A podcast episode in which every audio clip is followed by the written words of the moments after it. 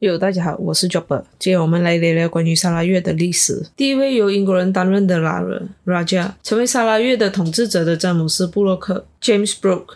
西方人最早来到沙拉越的是葡萄牙人，接着是西班牙人、荷兰人和英国人。在一五二六年和一五三零年，葡萄牙航海家先后抵达汶莱，在一五五七年设立商站进行商业活动。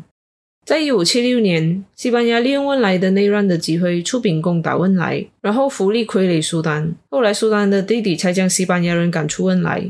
一六零零年，荷兰抵达汶莱，并在一六零九年从葡萄牙人手中夺取三发三巴斯，但在一六二三年放弃。荷兰对婆罗洲的影响主要开始于十九世纪的西婆罗洲，然后才逐渐往东部和南部发展。英国人则在一七七三年。在巴兰万安建立商站，但是直到一八零三年，英国人始终都没有成功在这里建立据点。直到詹姆斯·布洛克的到来，英国的势力才进入沙拉越。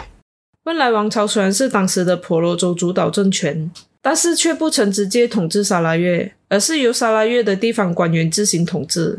为了操控沙拉越的经济，尤其是控制铁矿和黄金的生产。苏丹塞夫丁在一八二七年委派贵族马格达统治沙拉越。在马格达管制的期间，他实行压迫和剥夺的政策。他剥夺马来领袖的政治权利，同时也向马来人征收各类繁杂的税务。他也逼迫当地的土著成为马格达本身所拥有的铁矿厂的劳工，并对他们实行低买高卖的政策。如果无法偿还债务，妻女就会被抵押成为奴隶来偿还。后来被压迫的一帮人连同马来人，在一八三六年起义，由巴丁伊阿里领导，并得到达雅人的支持。马格达镇压失败，汶莱苏丹只好委派他的叔父拉尔穆达哈森来处理。由于马格达不配合，起义持续到一八三九年，仍然一筹莫展。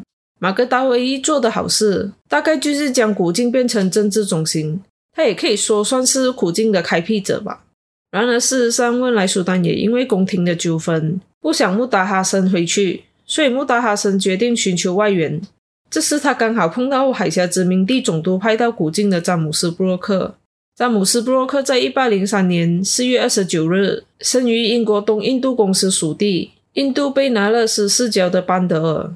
班德尔是在印度的一个小地方。詹姆斯·布洛克的爸爸是东印度公司在印度莫拉达班达法院的首席法官。詹姆斯在十二岁那一年返回英国，住在祖父母的家。詹姆斯曾经以寄宿生身份进入 Norwich Grammar School 读书，不过他在两年后就逃出了学校。从此以后，他就没有在任何一间学校读过书哦，所以他接受过的正规教育很少。詹姆斯的爸爸妈妈返回国后，他回到他们的身边。和他们一起在巴斯居住，并开始接受家庭教师教导。在一八一九年五月十一日，詹姆斯以少尉军衔加入东印度公司的孟加拉土族步兵团。期间，他参与了英国缅甸战争，在第一次英缅战争中指挥一队非正式骑兵。在一八二五年一月二十七日，他在作战时身负重伤，詹姆斯因此返回英国休养。他康复过后，他并未能在服役期限完结之前赶回印度。他就辞去了军职，在游历了中国、槟城、马六甲和新加坡过后，在一八三一年再次返回英国。他可能就是在这个时候产生了探索印度群岛的念头。他的父亲在一八三五年十二月十二日过世，给他留下了一笔三万英镑的遗产。他用这笔钱买了一艘船，叫皇家号 Royalist。他在一八三八年十二月十六日开往新加坡。在抵达新加坡过后，他知道沙拉越土族发动了暴乱，对抗文莱苏丹，损害了英国在沙拉越的贸易。当时的海峡殖民地总督就委托他到当地平乱，来报答刚刚有提到的那个穆达哈森，因为他之前有帮助过在海上遇到困难的英国水手。同时，詹姆斯接受这个任务，他也是希望可以在古晋寻求发展的机会。这是他第一次来到沙拉越。詹姆斯在一八三九年八月十五日进入古晋。他也了解到了暴乱的详情，就是当时的那个马格达和那个穆达哈森尝试平乱，但是也没有获得成功。然后过后，他就到了沙马拉罕省的伦勒河 （Lundu River） 参观，见到了当地的马来人和达雅人。他又在苏拉威西岛逗留了半年，又参观了五吉斯人的王国。他在当地人的面前展示了他自己的高超的骑术和枪法。不过他并没有在此地逗留的意愿。在一八四一年，詹姆斯·布洛克第二次来到沙拉越，路达哈森看到他来，就马上邀请他协助镇压叛乱，并答应他事成之后就会以土地为报酬，并给他 Raja 的封号，让他出任沙拉越总督。代表文莱苏丹统治这个地区。这个期间虽然遭到马格达的反对，但是双方最终还是签订了合作协议。在英国海军的协助下，詹姆斯在几个月后就成功平定叛乱。在一八四一年九月二十四日，穆达哈森正式宣布詹姆斯为沙拉越的拉加，并取代马格达成为沙拉越的总督。在一八四二年，詹姆斯·布洛克带领舰队参拜文莱苏丹。文莱苏丹看到英国的强大舰队，有点害怕，于是文莱苏丹签署了一八四二年协定，承认了这项委任，正式割让沙拉越。詹姆斯·布洛克答应每年纳贡两千五百英镑给文莱苏丹。然而，文莱苏丹其实是心有不服的。在一八四六年，文莱苏丹在地方酋长的支持下，曾经意图消灭詹姆斯，想夺回沙拉越。然而，詹姆斯也不是傻的啦，他率军攻打文莱苏丹，迫使文莱苏丹就范。然而，这次不做就不会死的温莱苏丹必须再次承认詹姆斯在沙拉越的统治，以及詹姆斯的后代继承拉加的这个权利，并且还失去了拉布安的控制权，把拉布安交给了詹姆斯布洛克。而詹姆斯布洛克也趁着这个事件取消了对温莱苏丹每年两千五百英镑的纳贡。在一八四六年，詹姆斯正式成为沙拉越第一任白人 Raja，，直到他在一八六八年去世为止。他同时也是拉布安的总督和驻文莱的总领事。从1841年平定内乱到1846年巩固他的 Raja 地位，这个时期是他最为艰难的时刻。他除了需要和文莱苏丹较劲，他还要对付那些骚扰村庄、掠夺船只贩卖奴隶的海盗。他了解到达雅人也有分居住在陆地上的达雅人和在海上的达雅人。居住在沙拉越陆地的达雅人虽然有偶尔那种狩猎人头的习俗。但基本都属于比较温顺和爱好和平的民族，而他们也很常遭到马来贵族的欺压。那些马来贵族很常就会把那些本来不是很贵的东西啊，以高十倍的价钱卖给那些陆地达雅人。如果没有钱给，就会搜刮他们的村庄，甚至将那些年轻的男女带走为奴隶。而在海上的达雅人，男生主要都是当海盗，就是以无所畏惧和残暴来扬名于婆罗洲西海岸。但詹姆斯并不认为海上达雅人是恶名昭彰的掠夺者，他们也是喜欢和平的农夫和渔夫，他们只是被迫害而无奈转当海盗。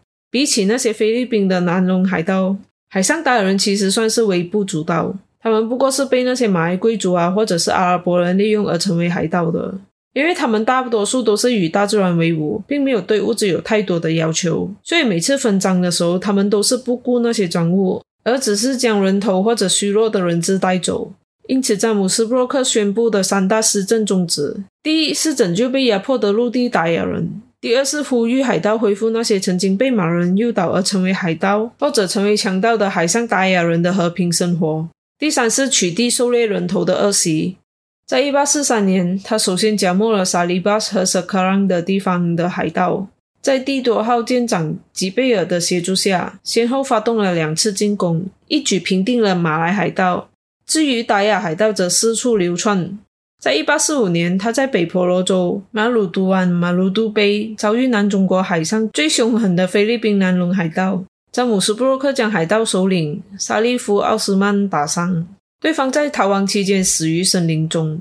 战争极为惨烈，双方都死伤惨重。有一个英国中尉被打死，而海盗方面也有很多人阵亡。这场战役被称为马鲁都之役。在一八四九年，他给予了海盗致命一击，这就是被称为巴当马鲁之役（巴当马鲁的战争）。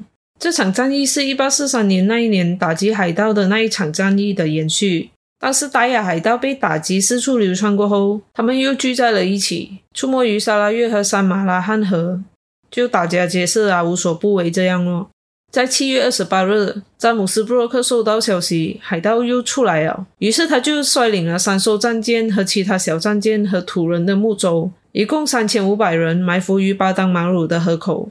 当海盗的船靠近河口的时候，他就直接发动攻击，然后舰队就涌出。经过五个小时的你来我往、你一炮我一炮的打击过后，一百多艘海盗船被击沉，大概有八百名海盗死亡。剩下的海盗就投靠了一般首领润达，继续反抗。虽然沙拉越过后还有零星的海盗作乱事件，比如一八五五年的南龙海盗进攻木礁一八六二年海盗掠夺明都鲁，但基本都破坏不大，影响不大，不足为患。海盗最后一次进攻是在一八六九年四月十二日攻打苏拉，最后都被明都鲁人打败，从此海盗就没有再出没了。詹姆斯·布洛克以残忍的手段来对付海盗，曾经引起英国的关注，曾经有人提出要调查，但是国会赞成开档调查的人很少。而之后就不了了之了。詹姆斯在确立了自己的地位过后，他委任亨利·怀斯为代表，在伦敦游说英国政府承认沙拉越的地位，并尝试引起普通投资者的兴趣。在一八四八年，怀斯创办了东方群岛公司，开发沙拉越和拉布安。但是不久过后，怀斯和布洛克就因为经济政策和替矿特许开采权的问题产生矛盾，断绝合作关系。除了打击海盗，詹姆斯·布洛克在任期内最重要的功绩，那就是领土的扩张。为了获得更大的经济利益，扩大领土是必须的。除了英国军队来扩张领土，他也通过用金钱的方式来扩大领土。他之所以能轻而易举地扩充领土，主要是因为当时的汶莱苏丹懦弱，而各地的酋长和苏丹所派出的总督不听话，也不定期上缴税收，加上地方官员贪婪腐败。暴政敛财，掠夺百姓和纵容海盗。在一八五三年，詹姆斯以每年纳贡一千英镑，向汶莱苏丹取得萨马拉罕和拉让两地，就是现在的城邦江、新曼港。苏丹同意割让，是因为苏丹从没有在这些土地上收得任何税收，割让后反而得到一笔收入。在一八六一年，由于连年战乱，汶莱苏丹无法从木角和拉让河流域取得任何税收。同时，苏丹也认为詹姆斯·布洛克可以使得这些地方和平下来，因此，不然苏丹将巴登拉让到丹戎、京都戎地区都交给了詹姆斯·布洛克，就是现在的西部大部分地区。未来，苏丹每年收取四千五百英镑的赔偿金。詹姆斯·布洛克的统治政策融合了西方和本土的特质，他将西方的制度和当地民族的习俗配合起来，再以渐进的方式推行。他也委任马来领袖担任他的顾问。在政治上，他实行阶级统治。詹姆斯·布洛克家族拥有绝对的行政权力。在1855年，他成立了最高会议，作为制定政策和咨询的机关。在经济上，他封锁其他欧洲人到沙拉越贸易的可能，并规定除了 T 和鸦片，其他商品皆可自由贸易，采取固定税率，任何人皆可以自由工作。在社会上，他废除奴隶制度和猎人头的陋习。他也设立了邮局、警局。他实行法治以维护治安，他自己担任法官。如果是严重的罪行，还是会依据传统的汶莱法来判决。詹姆斯·布洛克对沙拉越的统治虽然功不可没，但是他的一些政策不多不少也有剥夺了某些当地人民的权利和利益。因此，在他的任期内，也有引发沙拉越人民的激烈抗争事件。关于这些抗争事件，我会在下期的节目叙说。好了，今天就说到这里，我是 Jobber，拜。